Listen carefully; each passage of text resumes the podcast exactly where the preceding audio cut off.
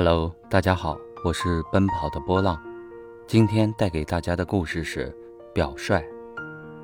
春秋晋国有一名叫李黎的狱官，他在审理一件案子时，由于听从了下属的一面之词，致使一个人冤死。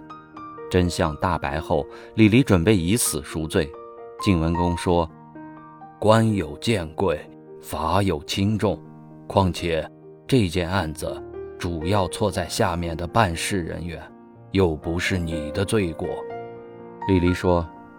我平常没有跟下面的人说我们一起来当这个官，拿的俸禄也没有与下面的人一起分享。